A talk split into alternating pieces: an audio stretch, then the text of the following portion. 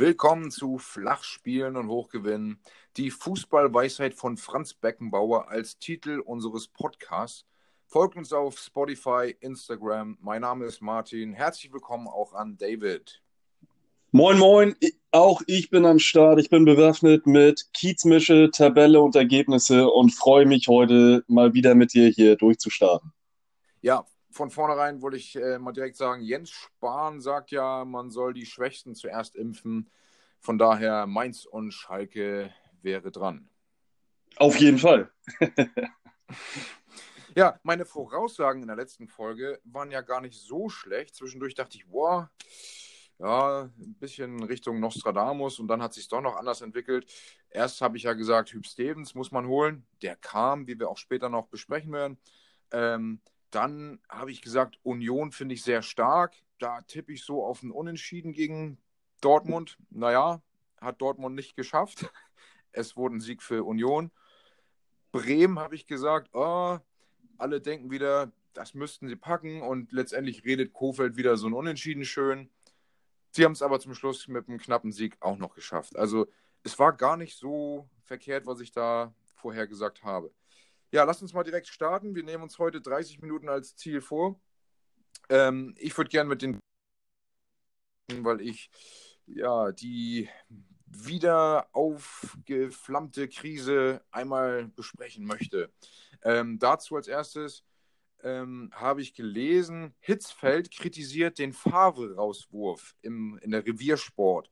Er sagt, der Titel kann nicht das Ziel sein mit so einer jungen Mannschaft äh, man hätte Favre noch mit dem Kredit aus der letzten und vorletzten Saison noch mehr Zeit geben müssen. Was sagst du dazu? Nein, verdammte Scheiße, nein. Und dieses Gelaber geht mir mittlerweile einfach nur noch auf den Sack. Man hat auch gesehen, dass in den großen Spielen permanent versagt wurde, weil ein Lucien Favre einfach grundsätzlich eine merkwürdige Aufstellung gewählt hat, die viele Fans nicht, nicht nachvollziehen konnten. Ähm, wobei man in dem Fall tatsächlich sagen muss, ähm, der Rauswurf von Favre hat nicht den Knoten unbedingt gelöst, den man sich erhofft hat. Ja, dann gehen eben auch mal Spiele gegen Union Berlin in Berlin dann eben verloren. Äh, ja, schade. Gucken wir mal. Was sagst du denn zum momentan heißesten Kandidaten Marco Rose, der ja bei Gladbach unter Vertrag steht, bei dem Eberl ja so argumentiert, dass zumindest eine hohe Ablöse zu erwarten ist. Also ich finde Marco Rose tatsächlich als Trainer ultra, ultra gut und könnte ich mir in Dortmund noch sehr, sehr gut vorstellen, weil das eben auch einer ist, der, der nicht emotionslos wie Favre an der Linie steht, sondern eben auch mal einer ist, der auch mal rumschreit und äh, äh, man sieht ja, was er, was er aus den letzten Vereinen Salzburg und Gladbach gemacht hat. Das sind absolute Champions League-Kandidaten. Ähm, Gladbach jetzt mit äh, in, in, dieser vermeintlichen Todesgruppe äh, sogar ins, ins Achtelfinale gekommen, ähm, was glaube ich auch keiner vorausgesehen hat. Also Marco Rose aus meiner Sicht schon ein, ein guter Trainerkandidat, der beim BVB gut aufgehoben wäre. Also Favre hat sich ja auch als erster qualifiziert, nur mal so am Rande. Das wird ja unter, unter anderem von, von Hitzfeld so argumentiert, dass er ja auch gewisse Ziele erreicht hat. Also ja, aber das habe ich, glaube ich, vor ein, zwei Folgen schon gesagt. Äh, das war Glück des Dummen, äh, dass die anderen, äh, gerade gerade Lazio Rom, ähm, eben auch nicht durchgängig gute Leistungen gezeigt haben. und deswegen ist der BVB einfach Erster geworden in der Champions League. Es war nicht souverän, sondern eher glücklich. Was, ähm, was hältst du von Terzic? Ich glaube, das ist tatsächlich noch ein bisschen zu früh, um das, um das wirklich auch zu sagen. Ich glaube, da braucht er noch drei, vier, fünf Spiele mehr, um wirklich die, die Handschrift des Trainers äh, auch ähm, sehen zu können im Spiel. Was ich auf jeden Fall schon mal gut finde, ist, dass er eben äh, auf ähm, Mukoko setzt und ihm vertraut, direkt in der Startelf. Ich meine, er hat es ja auch gegen Union dann gezeigt. Er hat ein richtig gutes Spiel gemacht, war wirklich gefährlich mit ein, zwei, drei Abschlüssen. Einmal den, den Innenpfosten getroffen, einmal sogar das Tor gemacht. Erstes Tor von uns, Glückwunsch. Ähm, und äh, da sieht man auf jeden Fall, dass, dass, dass er das auf jeden Fall ein bisschen anders macht als Lucien Favre. Aber man muss auch sagen, er hat immer noch so ein bisschen den, den, den Stallgeruch von Lucien Favre. Er war halt nicht umsonst Co-Trainer äh, von ihm. Und da muss man gucken, dass er seine eigene Linie fährt und nicht nur, ähm, ja, er darf nicht alles über den Haufen werfen, aber er muss eben auch trotzdem noch das ein oder andere anpacken und vielleicht auch anders machen als Favre. Du erhoffst also noch den Flick 2.0. Ähm, jetzt sagst du, man muss noch vier, fünf Spiele abwarten. Das ist zumindest ja, impliziert es ja, dass du davon ausgehst, dass er die auch bekommt.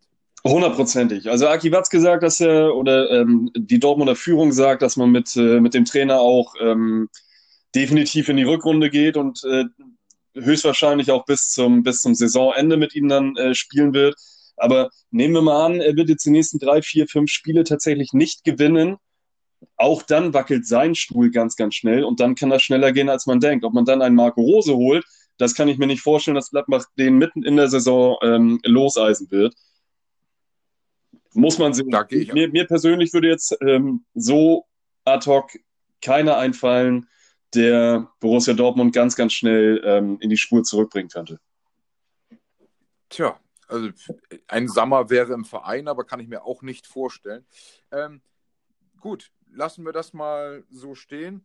Äh, dann habe ich aber noch was Interessantes gehört, auch wiederum zu Dortmund. Und zwar Scholl über Terzic in der Bildzeitung. Er hat ihn kritisiert und hat ihn und die gesamte jüngere Generation äh, zusammen, ähm, ja, also als Gruppe genommen und gesagt, die sprechen mir alle viel zu unverständlich und unnötiges Fuß nutzen un unnötige Fußballfachbegriffe, wie zum Beispiel die diametral abkippende Sechs. Ähm, ja, erstmal ganz, ganz kurz, was sagst du zu diesem Vorwurf generell an ihn und auch die Trainergilde der Jungen, also, wie auch Domenico Tedesco zum Beispiel. Ich kann Mehmet Scholl verstehen und mittlerweile ist es ja auch nichts Neues mehr, dass er die neuen jungen Trainer und vor allen Dingen auch die jungen Spieler alle äh, kritisiert, dass das alles keine, keine Straßenkicker und Bolzer mehr sind, sondern dass die äh, jede Taktikanweisung runterfurzen können oder sowas, hat er, glaube ich, damals gesagt. Ähm, hm. Ich verstehe seinen Hintergrund, aber man muss auch mal sehen, dass es vor 20 Jahren bei weitem noch nicht so professionell zugegangen ist wie im heutigen Bundesliga-Geschehen. Und äh, deswegen glaube ich, die Kritik, die er anbringt, ist so eine Kritik der ewig gestrigen. Man muss sich auch ein bisschen dem, dem neuen äh, System einfach anpassen. Und es gibt dann einfach auch mal so Leute, und da muss ich Mokoko auch wieder ein bisschen, ein bisschen hervorheben, ähm, die dann nicht nur jede Taktikanweisung runterfurzen können, sondern die einfach auch geile Fußballer sind. Und davon hat Dortmund ja einige. Nehmen wir einen Rainer, einen Mukoko oder ähm, von mir aus auch natürlich einen Jaden Sancho, den man nicht vergessen darf, auch wenn er jetzt gerade ein bisschen in der Krise steckt, weil er A nicht trifft und B keine, keine Vorlagen gibt und auch nicht mehr so dynamisch ist wie äh, in der letzten Saison. Aber ich finde diese Kritik, ich mag Mehmet Scholl und ähm, ähm, glaube auch, dass er, dass er ein guter Trainer sein könnte. Aber ich weiß gar nicht, ich glaube, Aki Watzke hat das dann auch daraufhin gekontert und hat gesagt, wenn Mehmet Scholl so ein unglaublich guter Trainer ist, warum ist denn noch kein Bundesligist auf ihn zugekommen, um ihn zu übernehmen als Chef? Also ich, ich glaube ja, er äh, meint damit, dass auch schon vor Jahren äh, ja, ähnliche Spielweisen vielleicht herrschten und man es einfach viel einfacher ausgedrückt hat. Jetzt habe ich mir auch noch notiert, Allerdings hat Scholles auch als Trainer zu nichts gebracht. Das ist auch so mein Fazit. Ja, gut.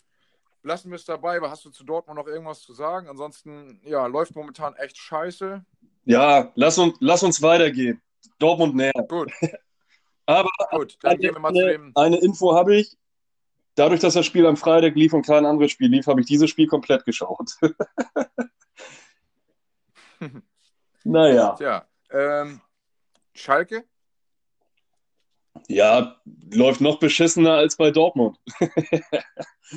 also. Ähm, ähm, Rummenigge, falls du es gelesen hast, Rummenigge sagt, die haben absolut kein Selbstvertrauen. Selbst Guardiola, Mourinho oder Heinkes kannst du auf die Bank setzen. Das würde nicht funktionieren. Und das kann ich tatsächlich so unterschreiben. Ja, definitiv. Und also ist die Frage, ob Hüb Stevens, der ähm, Jahrhunderttrainer, sich damit einen Gefallen getan hat, diesen Job zu übernehmen. Andererseits, ich hätte mir keinen anderen vorstellen können, der eben so für Schalke steht, wie jetzt Hüb, der eh im Verein integriert war, als Berater, glaube ich. Nee, er sitzt im, im das ich glaube, er sitzt als. Herzensangelegenheit gemacht. Wie bitte? Ich glaube, er sitzt im Vorstand. Äh, deswegen dürfte er zum Beispiel auch bei einer neuen Trainerverpflichtung, das habe ich heute gelesen, dadurch, dass sein Amt jetzt im Vorstand ruht, weil er eben gerade als Trainer eingesetzt ist, dürfte er dann eben bei der nächsten Trainerabstimmung, wer es machen soll, nicht mit abstimmen. Ähm, Ah, okay. aber auch ganz lustig äh, bei, bei Hüb Stevens, der hat in, in einem Interview, glaube ich, vorm oder nach dem Spiel gesagt, ähm, dass seine Trainerlizenz zum 1. Januar abläuft ähm, und hat kein, kein klares Dementi, aber auch keine Zusage ähm, ähm, gegeben, ob er den Job dann jetzt auch weitermachen wird bis Saisonende. Denn seine, seine Trainerlizenz könnte er ja durchaus äh, verlängern lassen. Ähm, ja, war ganz, ganz lustig eigentlich, wie, wie er darauf in der Pressekonferenz reagiert hat. Aber Aber das, man, bis dahin wusste man ja auch noch nicht, wie spielt Schalke, wie funktioniert Stevens und finden die überhaupt jemanden? Das stimmt, aber was ich ganz, ganz spannend finde, und hier habe ich mal ganz kurz was, äh, was vorausgesagt, ähm, wer auf äh, der Trainerliste oder der Kandidatenliste Mhm. Schalke 04 steht, nämlich Alexander Zorniger.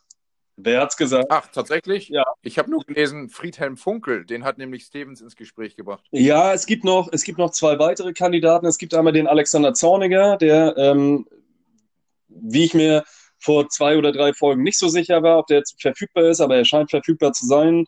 Ähm, seitdem er in Dänemark bei Brøndby, glaube ich, ähm, ähm, äh, rausgeschmissen wurde, hat er, hat er kein neues Engagement übernommen. Bei ihm ist nur das Problem, dass er ähm, mit seiner Familie wohl in Dänemark wohnen geblieben ist. Das heißt also, er wäre dann Pendler oder würde dann erstmal eben im Hotel äh, in Gelsenkirchen dann wohnen. Ähm, wen es aber ansonsten auch noch auf der Liste gibt, ist der, oh Gott, äh, Groß heißt der, glaube ich. Der war früher mal Trainer bei Stuttgart. Ja, ich erinnere mich. Glatzkopf. Das sind, das sind zwei Trainer, die ähm, unter äh, Jochen Schneider in Stuttgart schon ähm, ja, als Trainer äh, äh, zugange waren. Ähm, ja, muss man mal schauen, wer das im Endeffekt äh, wird. Beide sind wohl verfügbar. Ähm, ich bleibe dabei, Alexander Zorniger wird das Ding übernehmen. Wobei man ja sagen muss, Hüb Stevens ist ja jetzt schon zorniger als Baum. Ja, aber ich glaube, das liegt in der Natur der Sache vom Knurrer von Kerkrade. So ist es. Gut, also wie gesagt, Schalke verliert 1 zu 0 gegen Bielefeld, hat damit, ähm, also selbst diesen Strohhalm, den ich, dieses Strohhalmspiel, so nenne ich es mal, nicht nutzen können. Nicht mal einen mickrigen Punkt, hat sogar den Abstand zu Bielefeld dadurch noch größer werden lassen. Und es schwimmen die Fälle davon. Äh, Das wird eine brutal schwierige Aufgabe für wen auch immer, wer da jetzt kommen sollte, wer sich das antut. Also man hat natürlich auch immer, wenn man dort unterschreibt, ähm, im Hinterkopf, dass man vielleicht durch dieses Engagement bei Schalke äh, sich selbst ein Bein stellen kann. Das stimmt, aber man muss auch einfach dazu sagen, ähm, jetzt mal kurz von Schalke weg, sondern zu Arminia Bielefeld. Bielefeld hat das wirklich gut gemacht. Das war natürlich kein schönes Spiel ähm, ähm, anzusehen äh, von beiden, aber Bielefeld hat den Abstand jetzt als äh, Relegationsplatzinhaber zu Schalke erhöht und ist jetzt sechs Punkte vor Schalke und vier Punkte vor Mainz und tatsächlich nur noch ein Punkt hinter Köln, die 15. sind. Also ähm, Gratulation auch an Fabian Klos, dass er da ein wunderschönes äh, Tor dann gemacht hat. Äh, ich fand's super. Und ich finde es auch schön Ja. für Bielefeld, dass sie das Ding gewonnen haben, ähm, weil sie viele Spiele gezeigt haben, wo sie wirklich gut mithalten konnten und sich nicht belohnt haben und jetzt gegen Schalke eben doch die drei Punkte dann wirklich in Gelsenkirchen dann einfahren konnten. Gut. Kommen wir zu den nächsten Krisenclubs. Und zwar einmal Bremen und Mainz, die gegeneinander gespielt haben. Ähm, da kann ich kurz was zu sagen. Die Bremer, ähm, ich habe mich ertappt, wie ich mehrfach im Spiel sagte, Gott, die spielen die gleiche Scheiße wie immer. Ich habe nämlich, letztes Mal habe ich ja gesagt, Kofeld raus, sobald die das Spiel nicht gewinnen. Und ich habe echt gedacht, nicht mal ein Unentschieden dürfte ihn im Amt halten. Denn das wäre dann das achte Spiel ohne Sieg gewesen.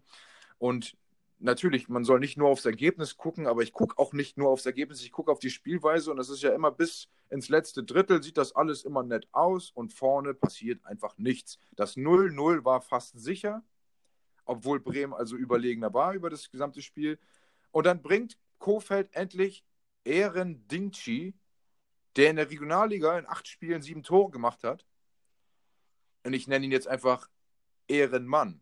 Also, der hat äh, mit der ersten Ballberührung in seinem ersten Spiel das erste Tor gemacht. Und ich freue mich einfach, dass er als wirklicher Mittelstürmer gebracht wird. Borowski, der Co-Trainer von Bremen, hatte vor dem Spiel äh, so ein Bauchgefühl und man muss dazu sagen, Dingshi kam nur mit, weil Bitten kurz sich verletzt hatte, sonst wäre er gar nicht im Kader gewesen. Borowski hatte ein Bauchgefühl und hat gesagt, ich habe irgendwie das Gefühl, es könnte heute ein Dingshi-Tag sein. Das hätte er wohl Kofeld erzählt, deswegen hatte er ihn da gebracht. Ich freue mich einfach und hoffe, der bekommt jetzt weitere Spielzeit, denn er hat äh, in den Jugendmannschaften anscheinend immer schon überzeugt. Ich glaube, äh, Juventus war an ihm dran, wollte ihn auch für die zweite Mannschaft verpflichten.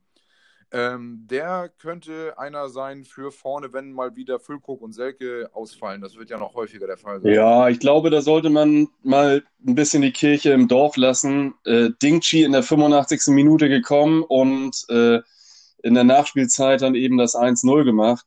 Ähm, ja, den sollte man, da sollte man vorsichtig sein. Ich glaube, der hat noch nicht viel, viel zeigen können, um ihn jetzt schon groß als äh, Mittelstürmer-Alternative zu nennen.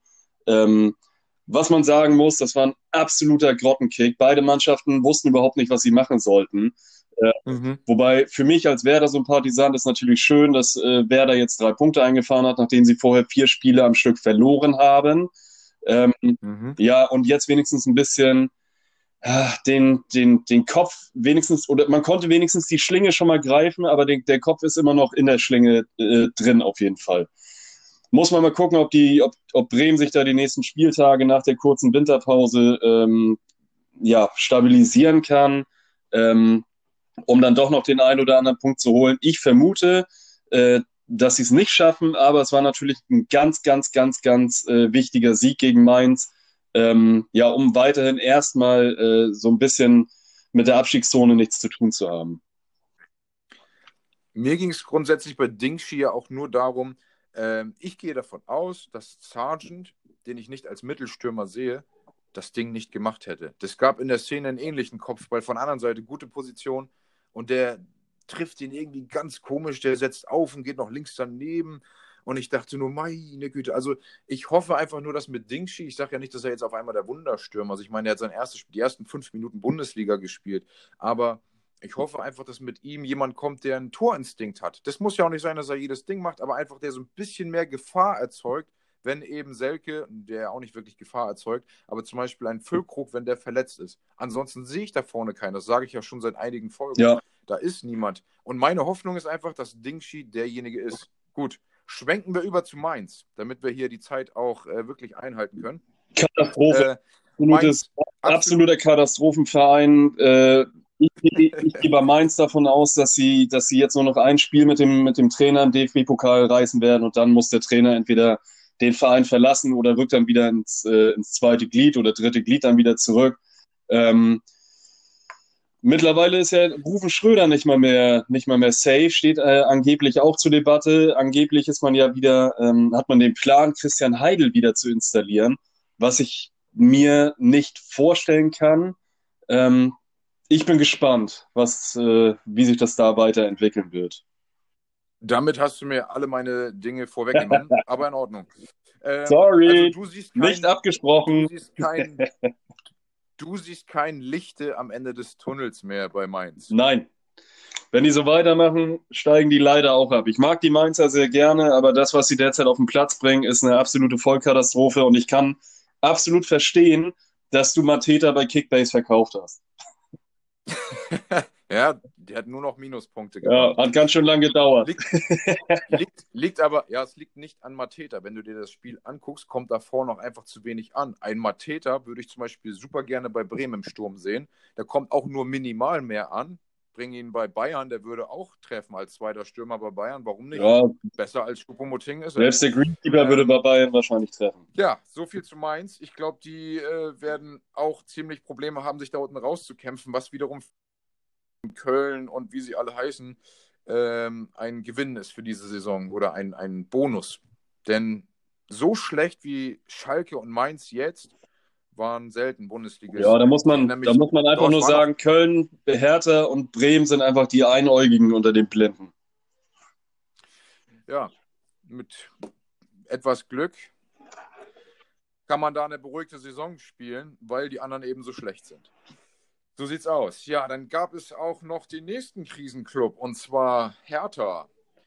Hertha hat mit Labadia jetzt eine ziemlich nicht mal mehr durchwachsen, sondern schlechte Saison bis jetzt hingelegt. In 13 Spielen, 13 Punkten ist eines äh, Vereins, der Abstiegskampf ähm, proklamiert, würdig, aber nicht eines äh, Vereins, der mit Windhorst versucht, oben anzugreifen. Das wurde auch ganz offensiv so kommuniziert. Es war zwar noch nicht direkt Europa als Ziel ausgegeben, aber zumindest, dass man oben mal so anklopfen möchte. Ja, ein. 13 Spiele, 13 Punkte.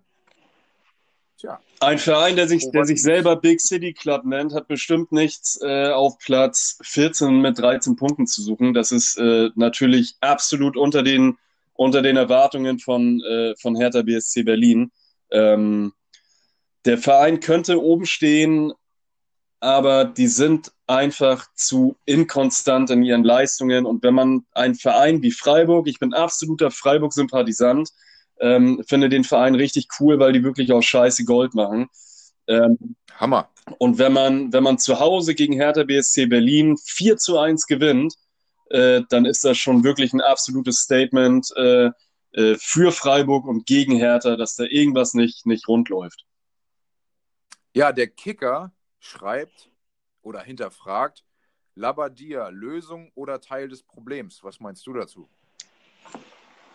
Das ist tatsächlich echt eine schwierige Frage. Ich finde, dass Labadia überall, wo er war, immer in der Anfangszeit einen ganz guten Job gemacht hat. Mhm. Ähm, das dann aber rapide nachgelassen hat und die Vereine dann immer wieder ähm, abgestürzt sind. Ob das jetzt ein HSV war oder ein äh, Bayer Leverkusen, ähm, da stimmte dann immer irgendwas nicht. Ich glaube, dass Labadia durchaus einen guten Job machen könnte in Berlin. Ähm, auch unter, den, unter dem Aspekt, dass die Mannschaft eigentlich echt eine gute Mannschaft sein könnte. Ähm, ich glaube, Labadia hat den Job einfach noch nicht, noch nicht verloren aus Mangel an Alternativen. Ähm, dann ist es so, dass Labadia bisher immer sich vor die Mannschaft gestellt hat und diverse Sachen, ähm, ja, also entweder auf sich genommen hat oder zumindest die Mannschaft in Schutz genommen hat. Jetzt war es erstmals so, dass er die Mannschaft so massiv kritisiert hat, hat sich besonders ein Spieler rausgepickt, nämlich Kunja, äh, bei dem er sagte, seine Einstellung, er ist noch ein junger Mensch mit 21, das muss er schleunigst ändern. Das ist ein No-Go. Er zieht sich selbst runter, bringt seine Leistung nicht, zieht die Mannschaft runter. Es ist sehr selten, dass ich sowas mache, aber ich sage es ganz ehrlich, ich bin total verärgert. Und das sagt er vor den Kameras. Das ist erstmal so ein, so eine, so ein, äh, so ein Schlag vor, vors Bug, vor den Bug, meine ich. Ähm, damit, damit macht er bestimmt Kunja keine Freude. Der wiederum aber ähm, ein ziemlich großes, großes Ansehen in der Mannschaft hat, ist Labadia damit also schon auf dem absteigenden Ast, was auch das Bild in der Mannschaft angeht. Also es, es ist eine 50-50-Chance. Natürlich ist es gefährlich, sich einen Spieler rauszupicken und nach dem Spiel dann eben äh, äh, so zu kritisieren. Aber die 50-50-Chance ist jetzt, entweder Kunja lässt jetzt noch weiter nach und fängt irgendwann an mit der Mannschaft, weil sie sich mit ihm verbrüdert oder verbündet, gegen den Trainer zu spielen. Oder Kunja stachelt das eher an und er bringt dann äh, dementsprechend wieder gute Leistungen. Ich würde es wahrscheinlich wie Labadia fahren. Ich würde, ich hätte schon viel früher angefangen, die Mannschaft äh, zu kritisieren. Ähm, muss man sehen, wie die nächsten, nächsten Spieltage da ausgehen. Ich sehe Labadia eigentlich weiterhin als Trainer bei Hertha, ähm, auch wenn er sicherlich auch Fehler gemacht hat. Gucken wir mal. Also aus einem Grund glaube ich, dass Labadia ähm, nicht mehr lange Trainer ist, und zwar, weil Windhorst dahinter steckt und mit seinen nächsten Millionen, die er überweisen will, ähm, größere Ambitionen hervorruft. Und wenn Labadia weiterhin so auf der Stelle tritt mit 13 Spielen, 13 Punkten, das funktioniert nicht. Da kommt mit, mit der, mhm. ähm, mit der finanziellen Power, die jetzt ja von hinten drückt, wird unweigerlich gefordert, dass da jemand anders größer Denkendes kommen muss.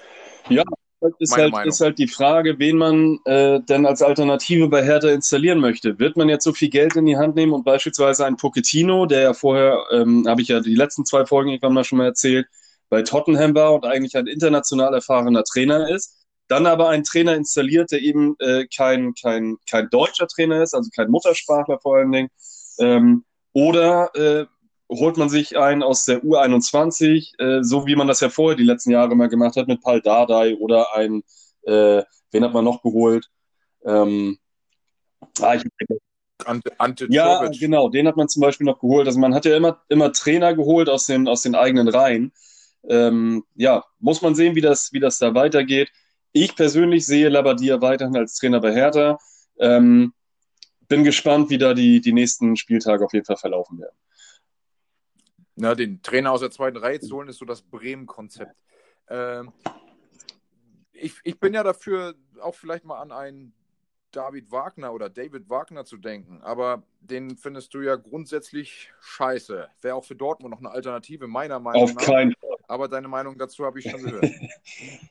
ich glaube, ja, mit Schalker Vergangenheit ist das auch. Der Name, der Name David Wagner wird, glaube ich, äh, heißer gekocht, als er ist. Ich glaube, dass der tatsächlich eher im Fokus der Medien steht, weil er der, der Trauzeuge von Jürgen Klopp ist und nicht, weil er wirklich was unglaublich Gutes geleistet hat. Ähm, in England hat er, hat er nicht, nicht wirklich viel gezeigt ähm, und in der, äh, in der Bundesliga hat er mit Schalke eigentlich nur eine gute Hinrunde gespielt und danach ging das absolut bergab. Er hat sicherlich auch Schuld daran, ähm, in erster Instanz, dass es bei Schalke derzeit überhaupt nicht läuft. Äh, die Mannschaft einfach falsch zusammengestellt wurde und ich kann mir gut vorstellen, dass äh, David Wagner oder David Wagner da auch mit äh, ein, ein, ein Wörtchen mitzureden hatte bei der Zusammenstellung des Kaders. Also den sehe ich wirklich äh, gar nicht auf der, auf der Trainerbank bei, bei Hertha BSC und vor allen Dingen nicht beim BVB. Das machst du also an ihm fest, die Schalker Krise, und nicht an. Nein, nein, nein, nein, nein, nein, nicht. Schrägstrich an. Äh, nein, nein, nein, nicht. Also nee, nee, nee, nicht. nicht äh, sicher, gewesen oder Manager. Er hat sicherlich auch ein. ein äh, äh, Mitspracherecht. Ja, er hat, er hat sicherlich auch eine gewisse Teilschuld an der, an der Krise. Ähm, klar, die äh, finanziellen Möglichkeiten bei Schalke hängen da hinten drin. Ein, ein Christian Heidel hängt da bestimmt auch mit drin, der ja wirklich eher das Geld rausgeworfen als äh, äh, gut ähm, gewirtschaftet hat. Ähm, aber man muss auch sagen, unter Christian Heidel lief es natürlich dementsprechend besser für die Mannschaft. Ähm, muss, man, muss man sehen. Also, wie gesagt, ich denke, Bruno Labbadia ist ein besserer Trainer als, als David Wagner und der wird in der, in der, äh, nicht auf dem, auf dem Trainerposten bei Hertha BSC sitzen. Glaube ich nicht. So, um unser Ziel einzuhalten, müssen wir uns richtig sputen. Also, wir haben da noch Gladbach gegen Hoffenheim. Gladbach führte 1-0, Hoffenheim dreht das Spiel 2 1. Die krasseste Szene dabei war Tyram, der mit einer Spukattacke, ähm, ja, dem haben die das auf jeden Fall, äh, wurde es erkannt, hat jetzt eine Sperre von fünf Spielen bekommen. Kramer übrigens, beim letzten Mal noch angemerkt, ähm, hat man das wiederum ähm, geglaubt, dass es nicht absichtlich war. Die Kameras konnten nichts anderes nachweisen. Aber Gladbach ist damit auch, äh, hat sich verabschiedet aus der oberen Region, dümpelt auch etwas im Mittelfeld rum mit 18 Punkten. Ja, äh, ich muss dich, ich muss dich bei einer Sache korrigieren. Tyram hat eine Sperre von sechs Spielen bekommen. Ähm, und äh, witzigsten Kommentar, den ich im Internet dazu gelesen habe, ich meine, letzte Woche gab es die Situation mit Kramer, wo er, glaube ich, hinter Rode hinterher spucken soll. Genau. Äh, jetzt die Situation, ja. dass äh, Tyram ähm, dem Porsche ins Gesicht spuckt. Ähm, witzigster Kommentar, den ich gelesen habe, es sind jetzt nicht mehr die Fohlen, sondern die Lamas. ja, ich habe tatsächlich, ich habe tatsächlich auch überlegt, ob man, äh, ob man da irgendwie irgendeine, irgendeine, wie soll man sagen, ja, ob eine Regelmäßigkeit daraus wird und ob es daran liegt, dass keine Zuschauer da sind, weil die Spieler sich untereinander viel mehr hören. Thuram behauptet nämlich, er wurde auf Französisch, Französisch vielfach beleidigt in dem Spiel und dass er aus Reflex gar nicht anders konnte und dass es sozusagen in ihm hochkochte und er und hinterher dachte, scheiße, was hast du denn eigentlich Ja, also ich finde es A, eine Frechheit, äh, dass, er vor, dass er nach dem Spiel dem Eberl noch gesagt hat, dass es keine Absicht war. Man sieht es auch eindeutig, eindeutig, dass er dem Spieler direkt ins Gesicht spuckt und das absolut äh, absichtlich. Ähm, dem hätte ich wahrscheinlich noch eine längere Sperre als sechs Spiele gegeben, denn sowas geht absolut gar nicht. Und äh, ähm, ich glaube auch, dass in dem, in dem Corona äh, äh, Plan steht, äh, dass sowas natürlich zu unterbinden ist. Ja, vielleicht sollte, ja, also vielleicht sollte Tyram zukünftig, wenn er nach der Sperre wiederkommt, nur noch mit Maske auflaufen. das wäre nicht. Maulkorb, genau. ähm, nee, gebe ich dir recht. Geht gar nicht. Muss er jetzt irgendwie durch, muss, entschuldigt hat er sich, aber das ist ja wahrscheinlich auch nur so ein Ja, ich Standard. denke auch. Was man sagen muss, Lars Stindl hat seinen Vertrag bis 23 verlängert und ähm, hat Typ. die, ja, absolut geiler Typ, hat äh, direkt dann auch den Elfmeter reingemacht, der aus meiner Sicht total berechtigt war. Ähm, bringt weiterhin eine starke Leistung. Ähm, nachdem ich aber Rose vorher so, so gelobt habe ähm, und das auch weiterhin tun werde, ist es schade, dass die Gladbacher jetzt auch so ein bisschen auf der Stelle treten mit 18 Punkten und Platz 8. Äh, drei Punkte hinter, hinterm sechsten Platz. Ähm, ja, mal sehen, ob die, ob die sich jetzt mit dem Verlust von Tyram wieder ein bisschen stabilisieren werden.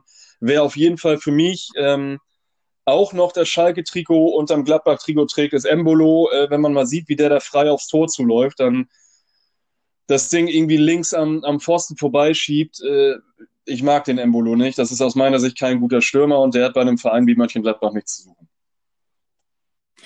Wir müssen uns beeilen. Ich werde es versuchen, kurz zu fassen. Augsburg, Frankfurt 0 zu 2. Frankfurt auf dem ähm, Weg nach oben wieder, nach den vielen Unentschieden. Ähm, Köln und Leipzig trennen sich 0 zu 0. Das ist wiederum gut für Köln. Leipzig bleibt damit trotzdem aber obendran. Und ähm, dann haben wir noch das Spiel Wolfsburg gegen Stuttgart, wo Wolfsburg es am Ende schafft, 1 zu 0 über die Zeit zu bringen. Denn Stuttgart drückte ganz schön mindestens auf den Ausgleich mit der Offensivpower, die sie haben. Es blieb beim 1 zu 0 für Wolfsburg. Wolfsburg bleibt damit obendran. Und dann natürlich das Spitzenspiel, was ich mir angeguckt habe, Leverkusen gegen Bayern. Ganz, Äh, wird dich sehr geärgert ganz haben. kurz, ich ganz kurz zu aus. den anderen Spielen. Frankfurt eindeutig äh, besser, hat die ganze Zeit auf das Spiel von Augsburg äh, oder auf das Tor von Augsburg gespielt. Ähm, verdientes 2 zu 0.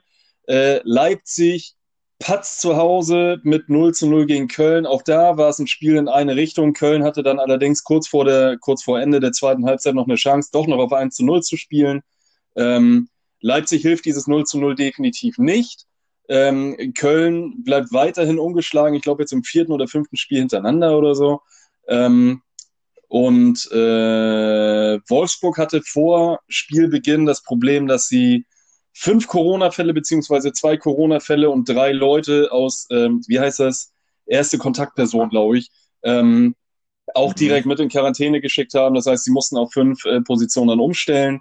Ähm, ja, dafür, dass sie 1-0 dann äh, gewonnen haben. Ich habe vorher 2-1 Wolfsburg getippt, dann habe ich das mit den Corona-Fällen gehört und habe dann auf 1-1 gesetzt. Wäre ich mal beim 2-1 für Wolfsburg geblieben, dann hätte ich drei Punkte bei Kicktipp gemacht. Aber nein, es sollte nicht sein. Schade, schade.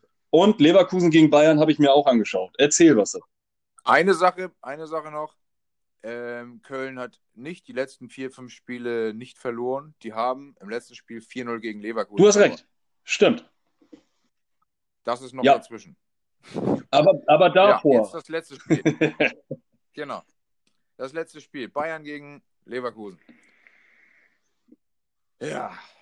Also, ich habe mich gefreut. Bayern, Leverkusen führte 1 Meine zu 0 Fresse, was war und das haben für ein richtig, Tor von richtig, richtig geil gespielt. Die haben richtig geil gespielt. Ich habe mich richtig gefreut, weil ich dachte, ey, die haben zum Teil in der ersten Halbzeit, boah, die haben die Bayern vorgeführt.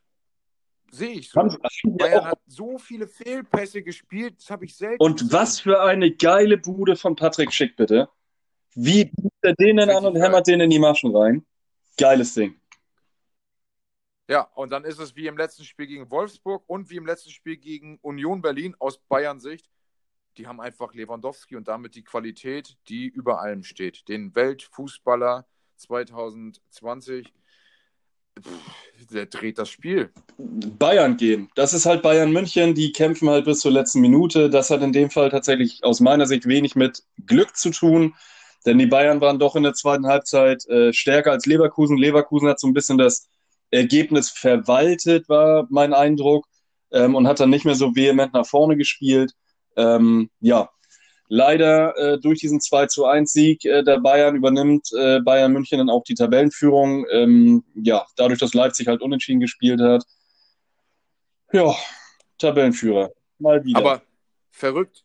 Bayern, sieb, das siebte Spiel am Stück in der Bundesliga 0-1 hinten. Ja, da sieht man.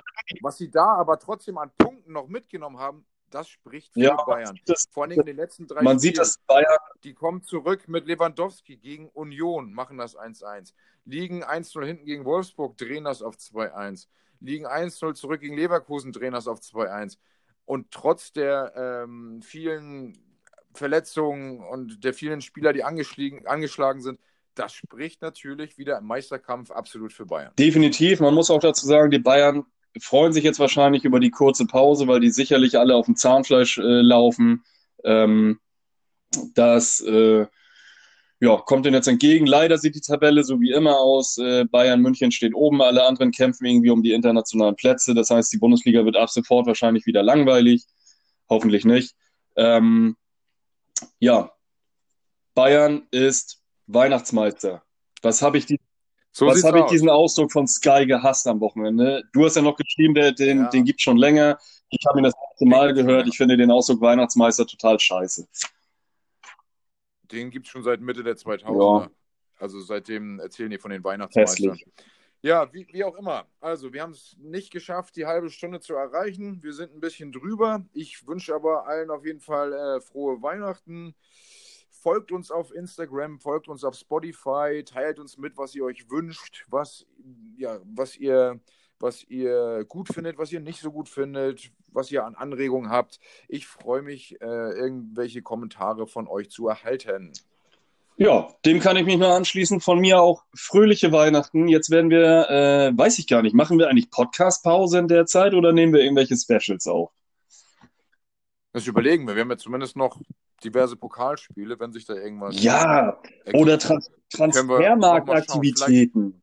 Ja, sag ja, vielleicht gibt es Transfermarktaktivitäten. Es geht ja schon Anfang Januar wieder Ich los. glaube, also ich, ja so ich glaube, wir hauen das eine oder andere Special nochmal raus. Ähm, ich wünsche auf jeden Fall auch fröhliche Weihnachten, kommt gut ins neue Jahr. Ab Januar Staff Staffel 2. Genau, folgt uns, äh, wie Martin schon gesagt hat, bei Instagram, ähm, liked alles, gebt uns auf jeden Fall sowohl positive als auch negative Kritik, Sachen, die ihr hören wollt. Äh, Martin und ich setzen uns demnächst hin und werden ein ähm, richtiges Konzept äh, erarbeiten. Das heißt, äh, äh, das wird auch alles ein bisschen ähm, besser ablaufen, ähm, noch besser, als es jetzt ohnehin schon läuft. Und äh, ja, Mit Hand und Fuß. Ganz genau.